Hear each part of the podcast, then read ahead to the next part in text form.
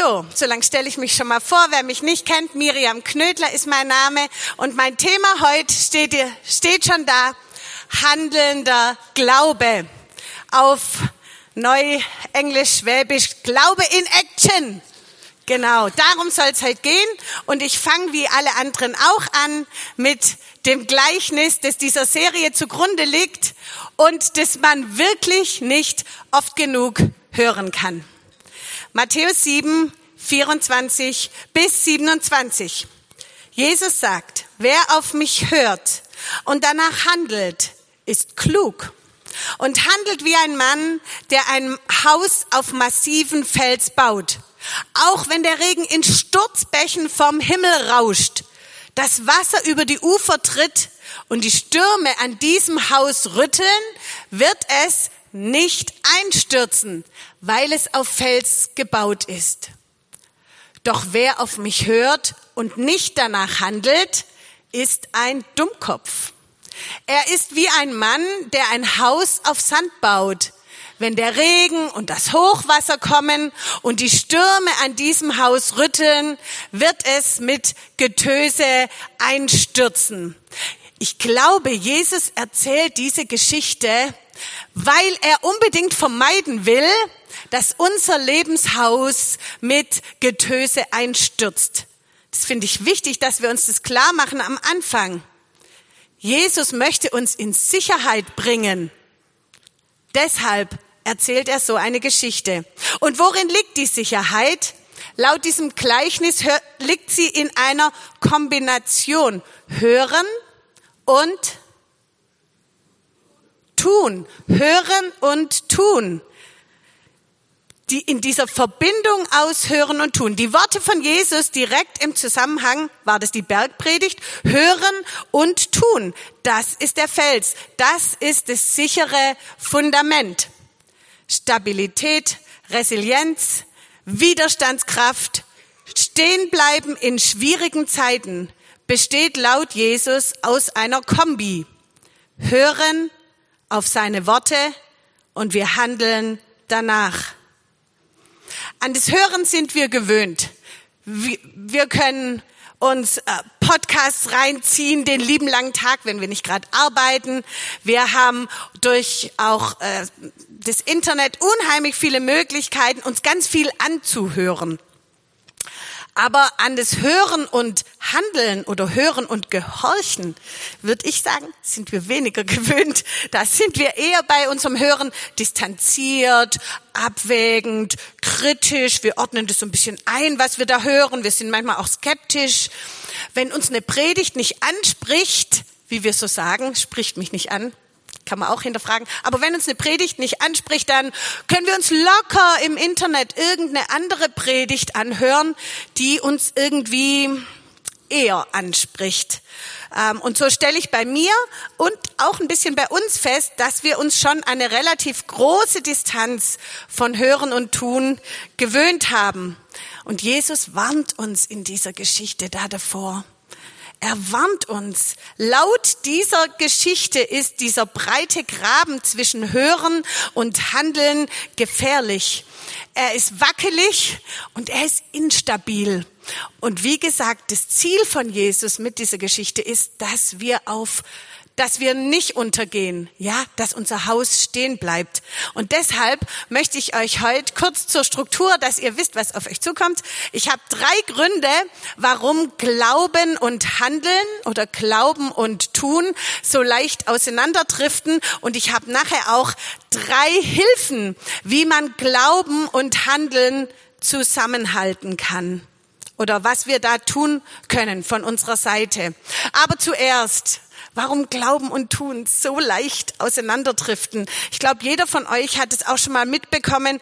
Ähm, wenn, wenn ähm, der Glaube und das Tun nicht zusammenpasst, spricht man eigentlich auch von Heuchelei.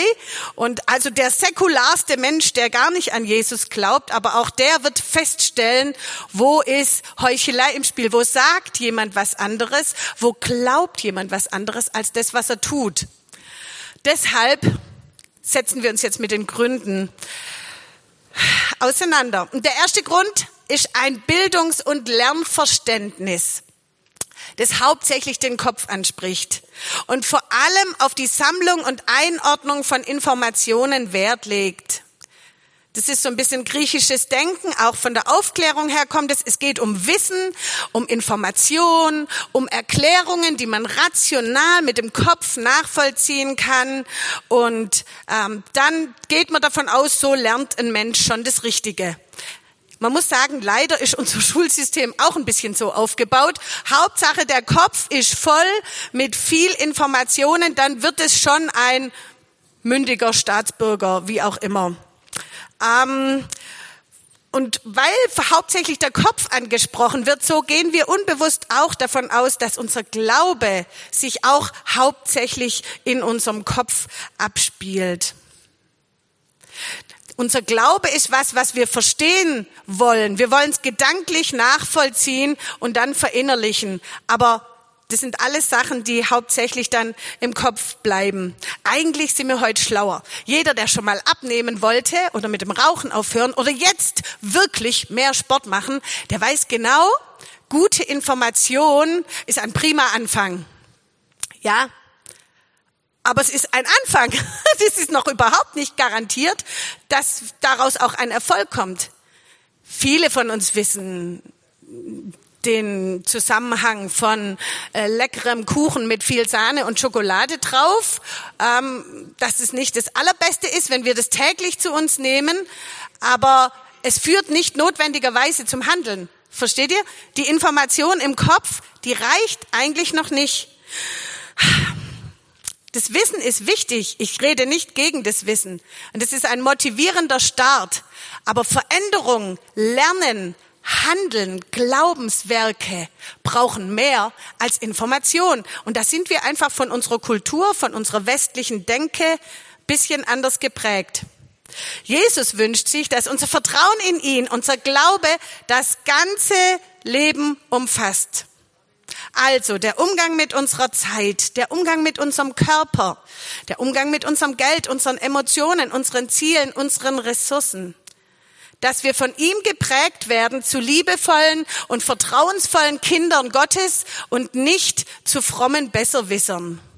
Hey Leute, was man da manchmal auf Social Media lesen kann, da denke ich doch, für manche wäre es wirklich gut, sie würden ihr Handy, wie Jesus sagt, ein Mühlstein um den Hals von dem Handy und in den nächsten See.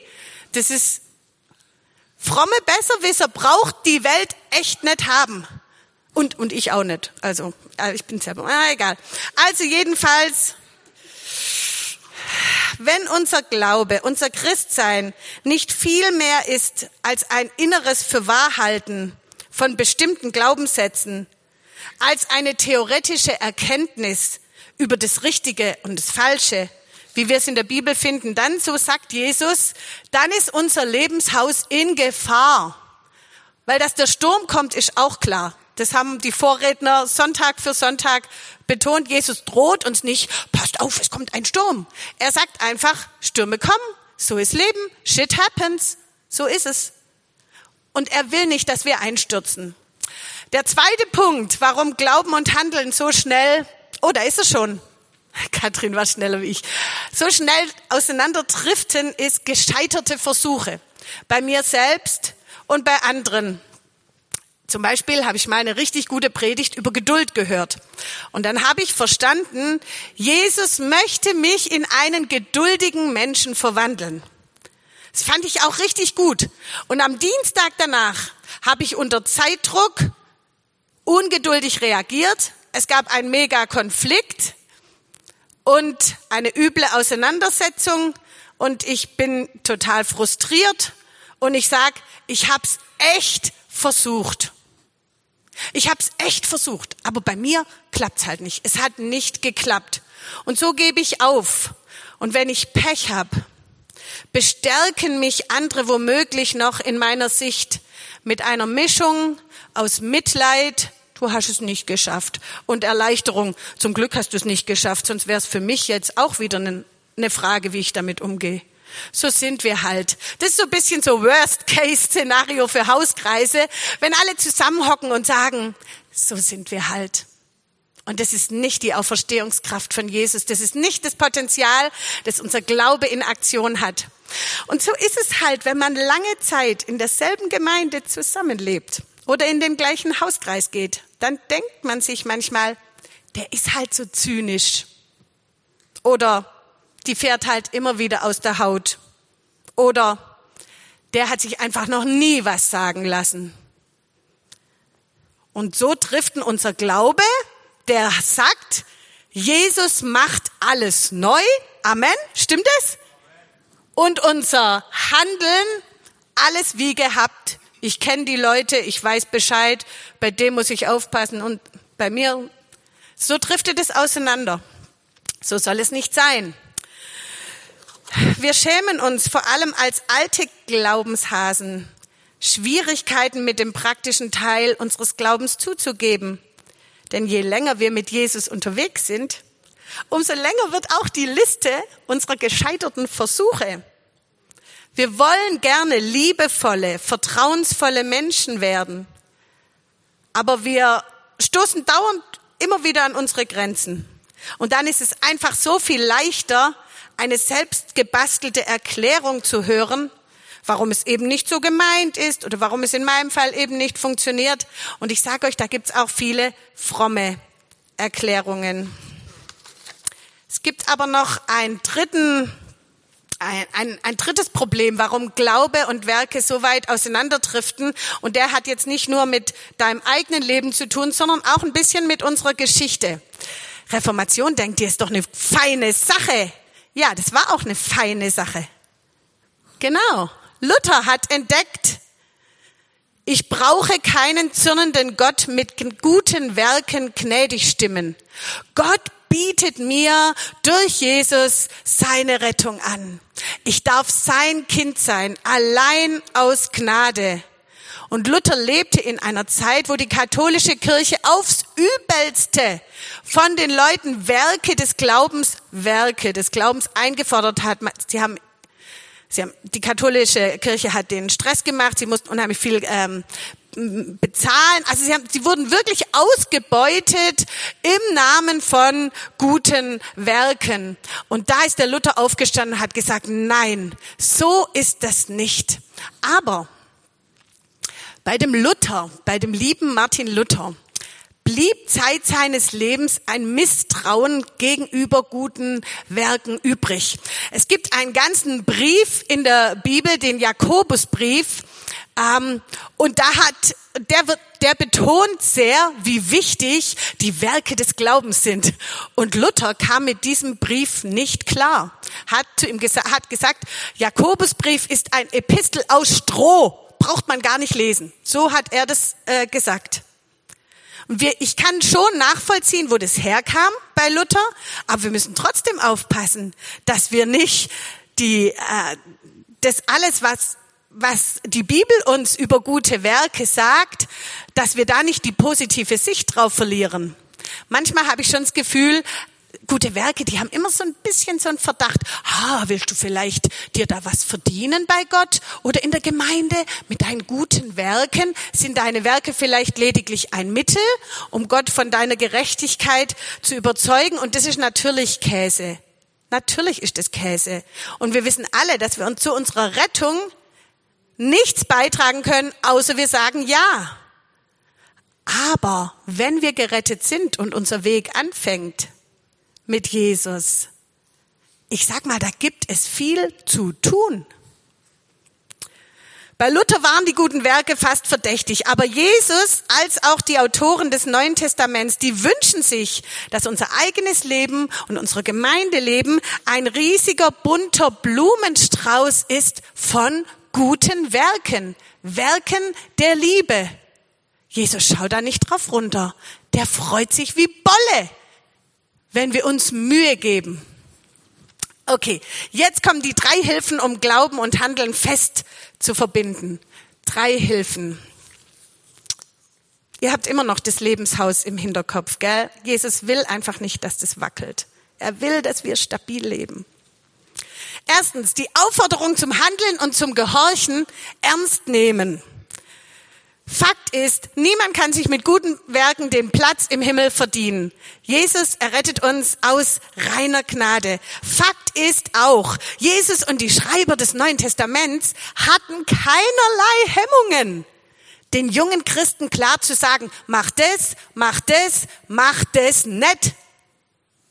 Die fanden das okay. Die fanden das passend zu unserer Errettung. Sie waren unerschrocken davon überzeugt, dass es für jeden Nachfolger, für jede Nachfolgerin von Jesus Dinge gab, die er tun soll und welche, die er oder sie lassen soll.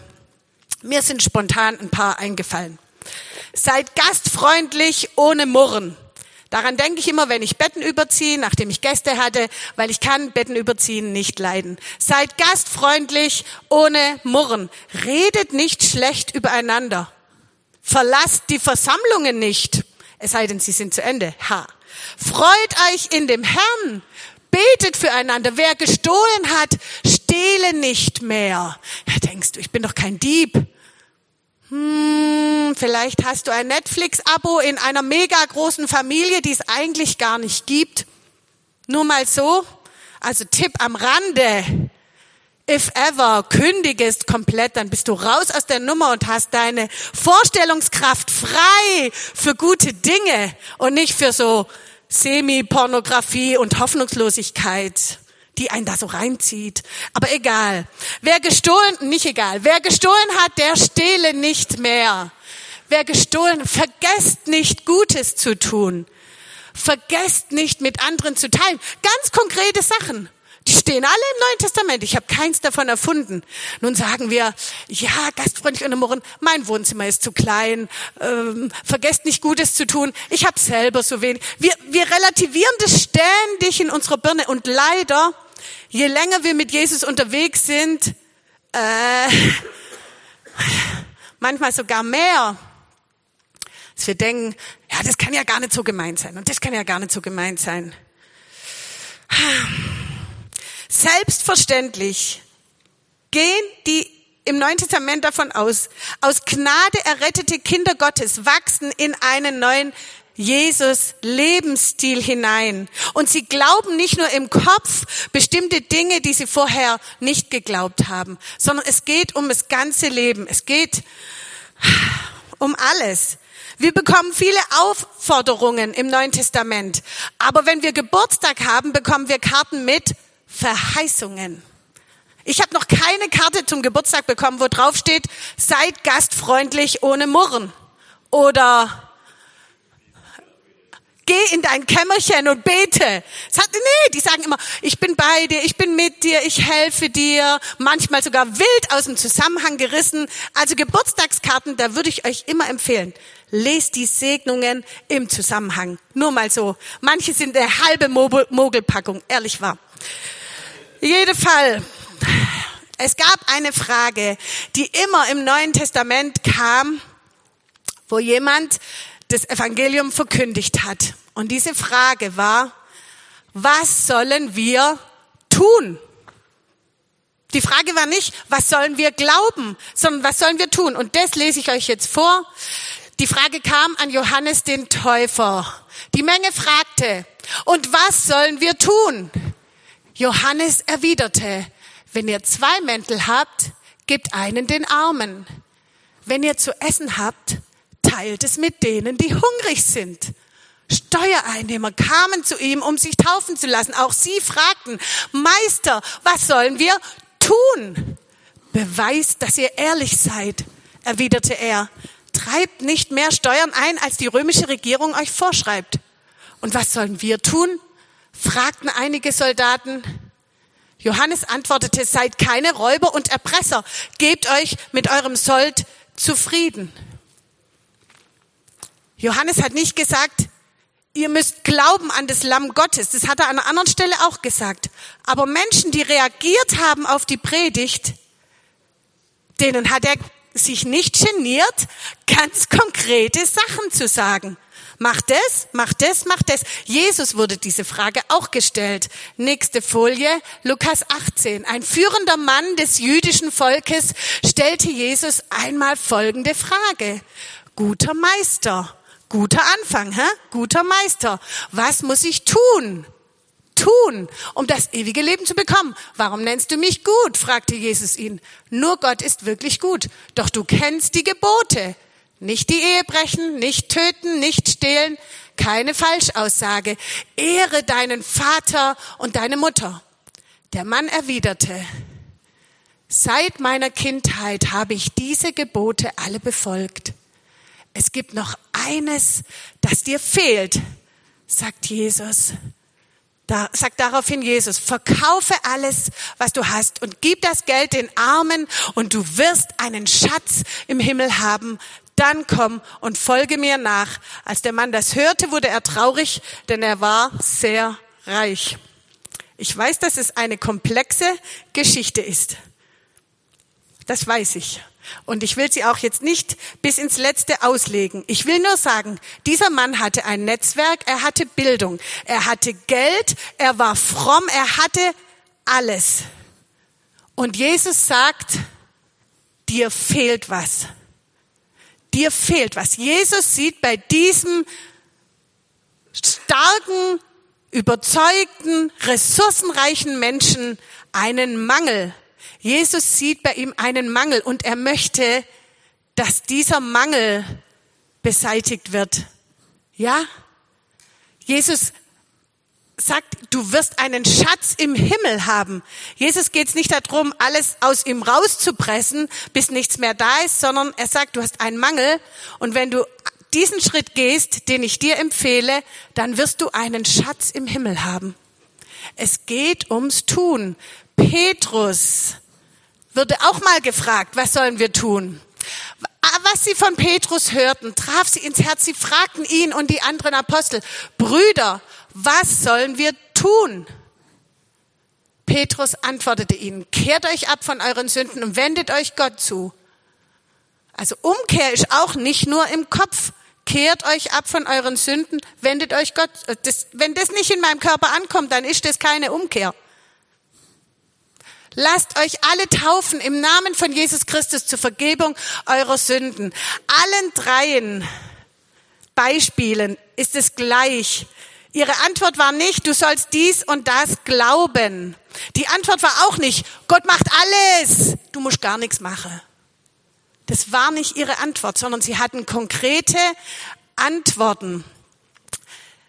Die Fragenden soll, wurden, wurden aufgefordert, Taten zu tun, die ihr Leben verändern und in eine andere Richtung drehen.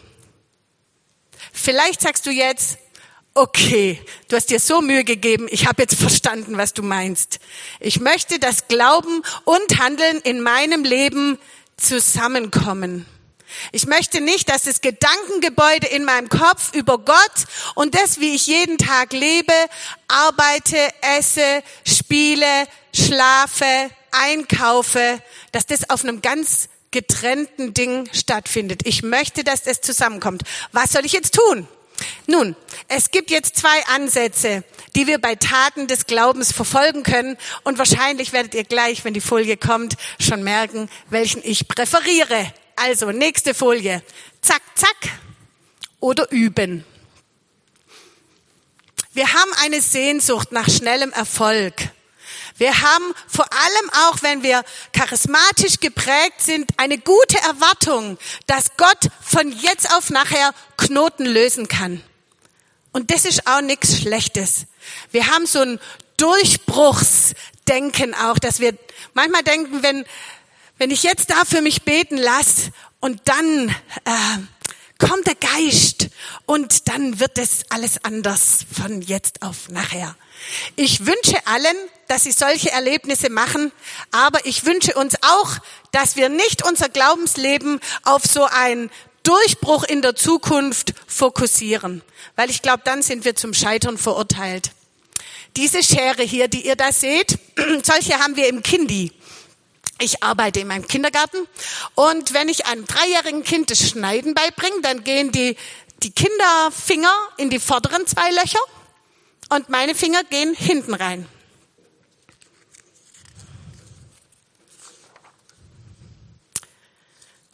Und so kann man das zusammen prima üben. Ich spüre von hinten, welche Kraft das Kind in seiner eigenen Hand hat und ich spüre auch, ob es die Richtung Also im Kindi muss man immer ausschneiden, gell? Wer musste alles im Kindi ausschneiden? Gemeinsames Schicksal teilen wir alle. Ja, ja. Ich weiß nicht, ob ihr so eine Schere in eurem Kindi hattet, aber ich spüre dann die Kraft, die von dem Kind kommt, in meiner hinteren Hand, äh, in, in, in meinen hinteren Löchern und ich lenke das, wenn ich das lenken muss und wenn das Kind es alleine kann, dann schneidet es auch bald mit einer normalen Schere.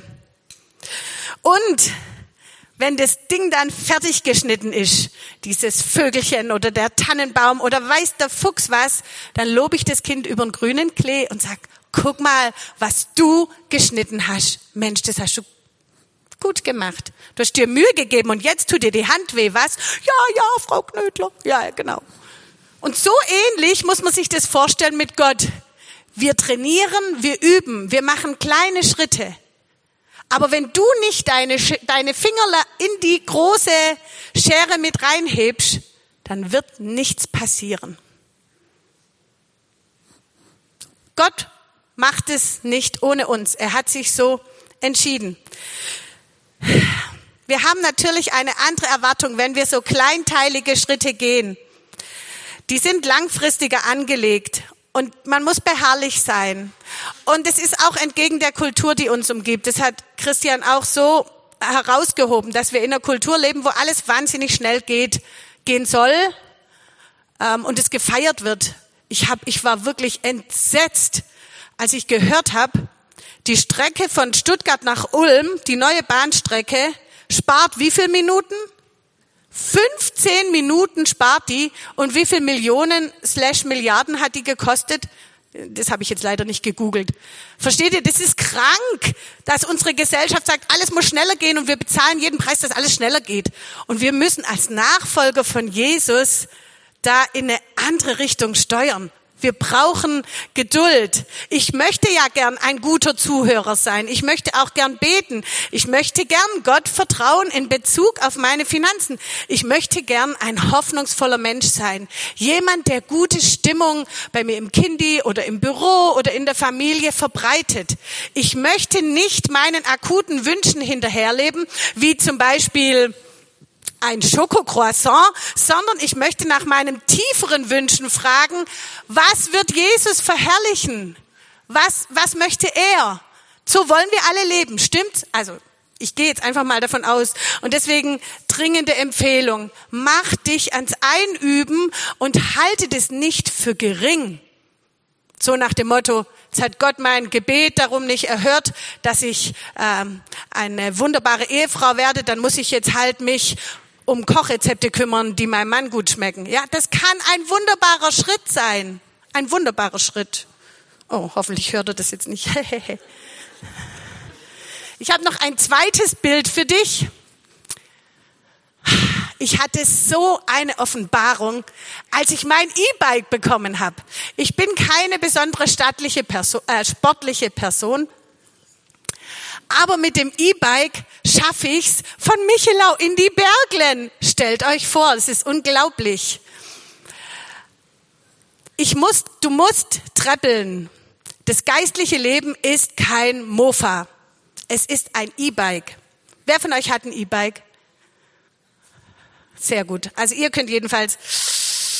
Du musst treppeln und beim Treppeln merkst du, hier ist eine größere Kraft als meine eigene. Und das ist richtig beflügelnd. Am Anfang war ich richtig high, wenn ich von diesen Touren da zurückkam. Ohne E-Bike hätte ich es kaum, ich habe schon gesagt, in die Berglen geschafft. Jetzt ist es ohne weiteres möglich. Was macht das E-Bike? Mein Radius erweitert sich spürbar. Ich wachse über mich hinaus. Auf einmal sind Dinge für mich möglich, die waren vorher unmöglich. Aber wenn ich nicht treppel, passiert nichts.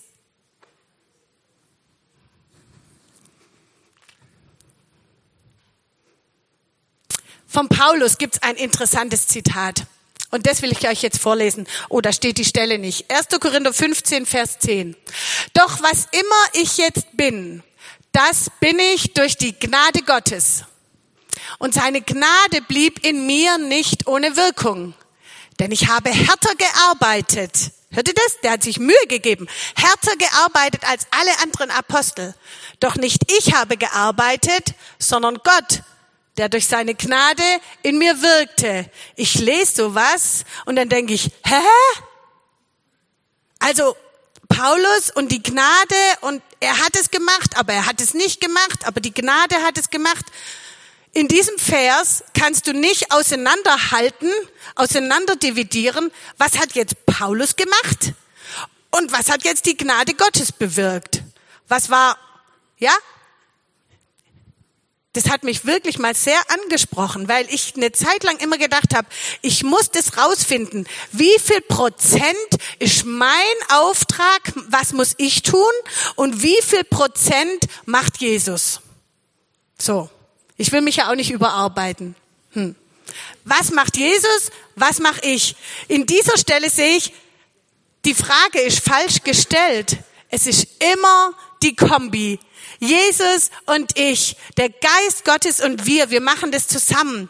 Jesus nennt es oder beschreibt es in Johannes 15 so, bleibt in mir und ich in euch. Ja, wie soll das gehen? Ich verstehe den Satz eigentlich gar nicht bleibt in mir und ich in euch. Das heißt, es ist, das geistliche Leben ist ein Gewurstel aus Jesus und mir.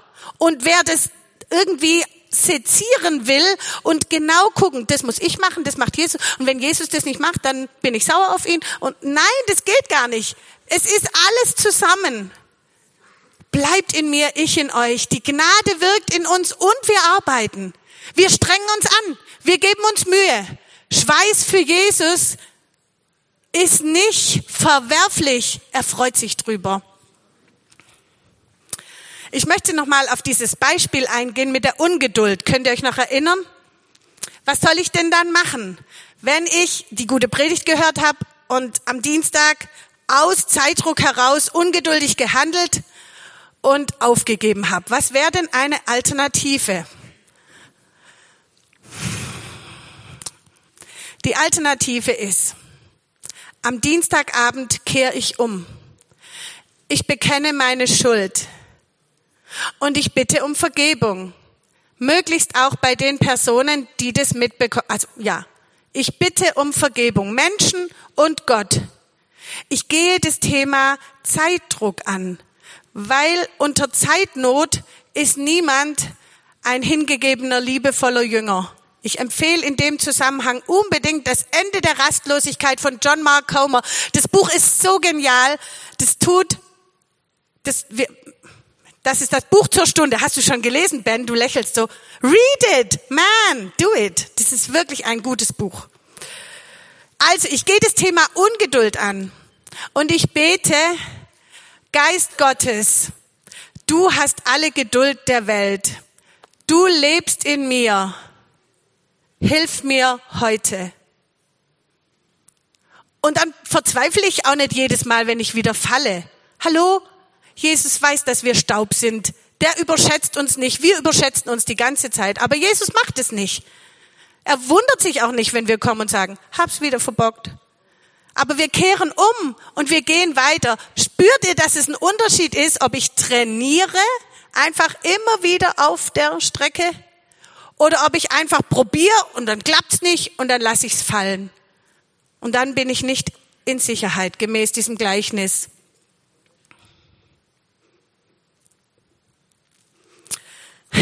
Das dritte, wie wir Glauben und Handeln zusammenbringen können, ist unbedingt, unbedingt der Gemeinschaftsfaktor. Hey, bevor ich Reinhard geheiratet habe, mein Mann, der heute leider nicht da ist, habe ich gedacht, der hat so ein Glück mit mir.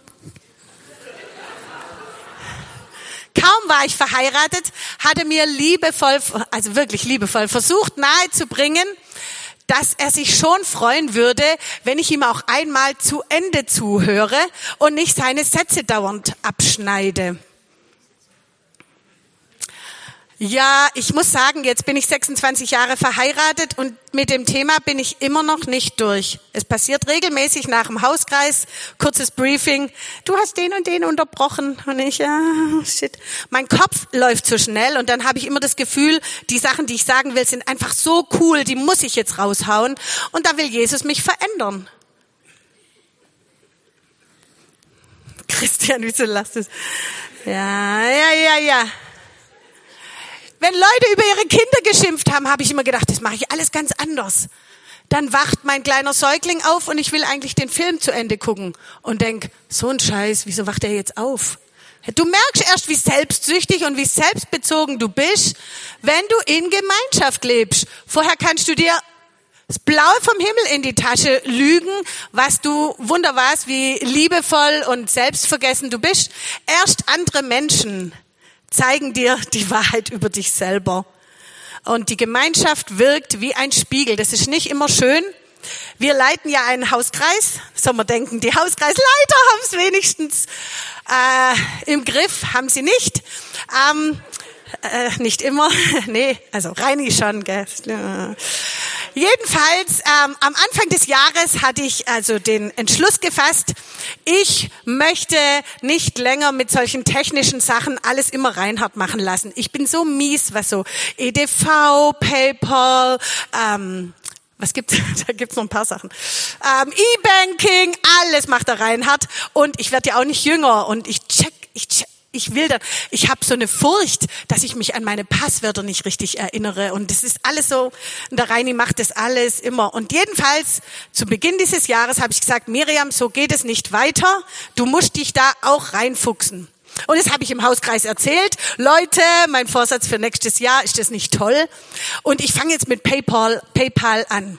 Und dann sagt einer so, ja, aber es gibt ganz viele Sachen, äh, wo du mit PayPal gar nicht bezahlen kannst. Du musst das E-Banking auch äh, richtig lernen. Und ich so, nee, das ist doch jetzt modern. Und, und der, nein, du musst wirklich. Und ich, nee, und der doch. Und nee, doch. Die Rose Dill saß zwischen uns. Die hat wahrscheinlich gedacht, huh, was geht hier ab? Jedenfalls, das Ende vom Lied war, ich bin richtig laut geworden. Hab gesagt, so ein Scheiß, jetzt kannst du mich auch mal ermuntern da drin, dass ich was Gutes mache. Und für den Rest des Hauskreises, also wir essen immer erst zusammen, ja? Und das hat am Tisch stattgefunden. Für den Rest des Hauskreises, Lobpreis, Bibelgespräch, meine Birne, oh nein, wie biegst du das jetzt wieder gerade? Oh nein, warum ist das jetzt passiert? Und alle kriegen es mit. Oh nein, nein, nein, nein. Und dann war Hauskreis vorbei und ich, hey, sorry, tut mir so leid.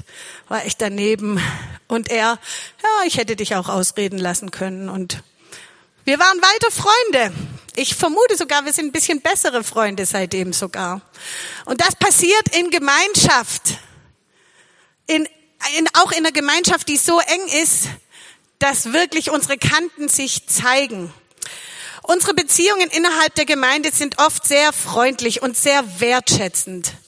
Und das finde ich auch richtig, richtig gut. Aber meine inneren Kämpfe, meine Schläfrigkeit in Bezug auf Jesus, die Sündenfalle, in die ich immer wieder tappe, die behalte ich doch eher für mich dann bleibe ich mit meinen Kämpfen allein und bin oft auch machtlos, vor allem wenn das Sachen sind, die sich immer wieder wiederholen. Gott hatte nie im Sinn, dass wir mit dem Jesus-Leben das alleine auf die Reihe kriegen. Das ist nie sein Plan gewesen. Wir müssen es nicht allein auf die Reihe kriegen. In einer funktionierenden Kleingruppe kommt mein Inneres mit der Zeit an die Oberfläche. Das ist nicht immer so angenehm, aber das ist gut, weil es zeigt mir die Wahrheit über mich selber. Und wenn es dann noch Geschwister gibt, die mir vergeben, die mich lieben, die mit mir weitergehen, dann bringt es Glauben und Handeln wirklich in meinem Leben eng zusammen. Auch bei einer Unsicherheit in Bezug auf Motivation kann uns die Gemeinschaft richtig gut weiterhelfen. Vielleicht sagen wir, hm, ich mache lieber nix, vielleicht habe ich ja die falschen Motive und wir hören immer wieder in Predigten, die Motivation ist voll wichtig. Nun, jetzt bin ich lange mit Jesus unterwegs und weiß eins, meine Motivation ist fast immer eine wilde Mischung. Also, dass ich so ganz und gar reine Motive habe. Darauf freue ich mich im Himmel. Ich glaube aber, dass das auf der Erde nicht mehr kommt. Deswegen müssen wir auch nicht auf die ganz reine Motivation warten, bevor wir irgendwas anfangen. Du kannst beten, selbst wenn du auf dem Hinweg noch komische Gedanken hast. Du kannst eine Kleingruppe leiten, selbst wenn du dein ganzes Leben nicht so auf der Reihe hast, wie du es gern wolltest. Du kannst bei den Rangers mithelfen, auch wenn du Schwächen in deinem Leben hast, wo du denkst, das geht doch eigentlich nicht, das geht doch eigentlich nicht. Doch es geht. In Gemeinschaft. Nicht alleine, aber es geht. Wenn deine Motivation schräg ist und du bist in Gemeinschaft, die Leute werden es dir sagen. Don't worry. Das kommt dann raus, dann kehrst du um, dann gehst du weiter. So ist es. Eigentlich ist bei diesem Thema handelnder Glaube der Nutzen einer Predigt nur sehr begrenzt. Hätte ich euch vorher sagen sollen, gell? Eigentlich wäre es jetzt bei weitem effektiver, in einer überschaubaren Gruppe zusammenzuhocken und zu fragen, an welchem Punkt lädt Jesus dich ein?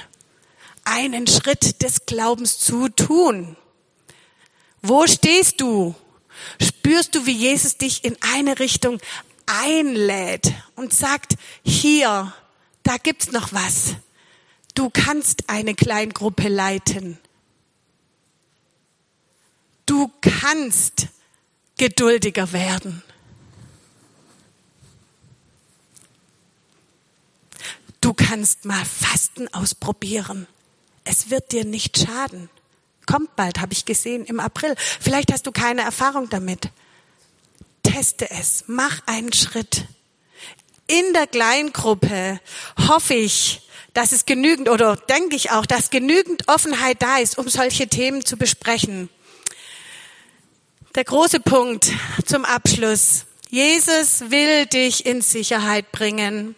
Das ist sein großes Ziel. Glauben und Handeln ist das Fundament. Und ich, wie ich gebetet habe, auch für die Predigt und so, da habe ich gedacht, wenn wir es schaffen, der Resignation den Raum wegzunehmen, dann ist schon viel erreicht. Und wenn du heute sagst, ich möchte auch die Werke des Glaubens wieder in den Fokus nehmen, nicht das relativieren oder sagen, ja, das war damals, das gilt für mich nicht, sondern ich gehe da wieder drauf zu. Ich nehme den Kampf, biblisch gesprochen, mit meinem Fleisch wieder auf, mit meinen selbstsüchtigen inneren Wünschen. Ich lass mich nicht treiben. Ich gehe der Resignation entgegen. Das wäre toll. Und wenn das dich betrifft, dann ist es schon auch da wichtig, dass du mit jemand anderes ins Gespräch kommst, dass du nicht für dich alleine bleibst. Aber es ist auch wichtig, dass du mit Gott ins Gespräch kommst, weil für Gott ist, ist Sünde, das klingt jetzt falsch, aber ich bin wirklich überzeugt, für Gott ist Sünde kein Drama. Unglaube, Resignation, Hoffnungslosigkeit, das sind die Dramen, die Gottes Herz brechen. Wenn ein Sünder kommt mit dem größten Scheiß, dem kann vergeben werden. Aber ein resignierter Mensch, der in der Distanz bleibt, wie soll Jesus an ihm wirken? Ich hatte auch noch den Eindruck, dass es hier auch Leute gibt, die ähm, all, ein, ein, ein sehr ausgewogenes, rundes Leben führen. Sie haben Familie, Karriere, Beziehungen, Sport, Gemeinde, Vergnügen. Sie haben eigentlich ein sehr ressourcenreiches Leben und Jesus steht vor dir und sagt, dir fehlt was. Ich bin gekommen, ein Feuer anzuzünden und ich wünsche mir, dass das brennt bei dir. Dir fehlt was. Ja, ich hatte auch noch den Eindruck, dass es auch Menschen gibt, die ähm, lange Krankheitsphasen entweder hinter sich haben oder noch mittendrin steckt, stecken und die während ihrer wirklich langen Krankheitszeit auch zu Jesus gesagt haben, okay, ich bin jetzt krank, aber ich tue, was du mir sagst und was ich kann. Und das hat Jesus so gefreut und so gerührt.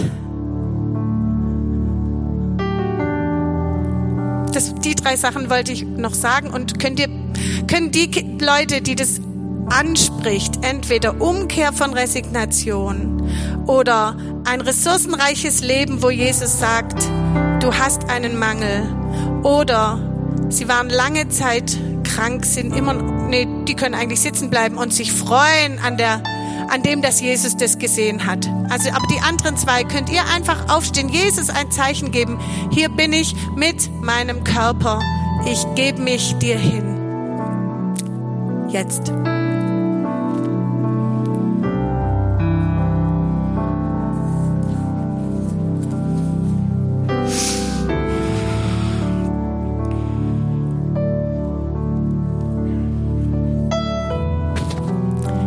Sind wir, Jesus. Wir vertrauen uns dir an.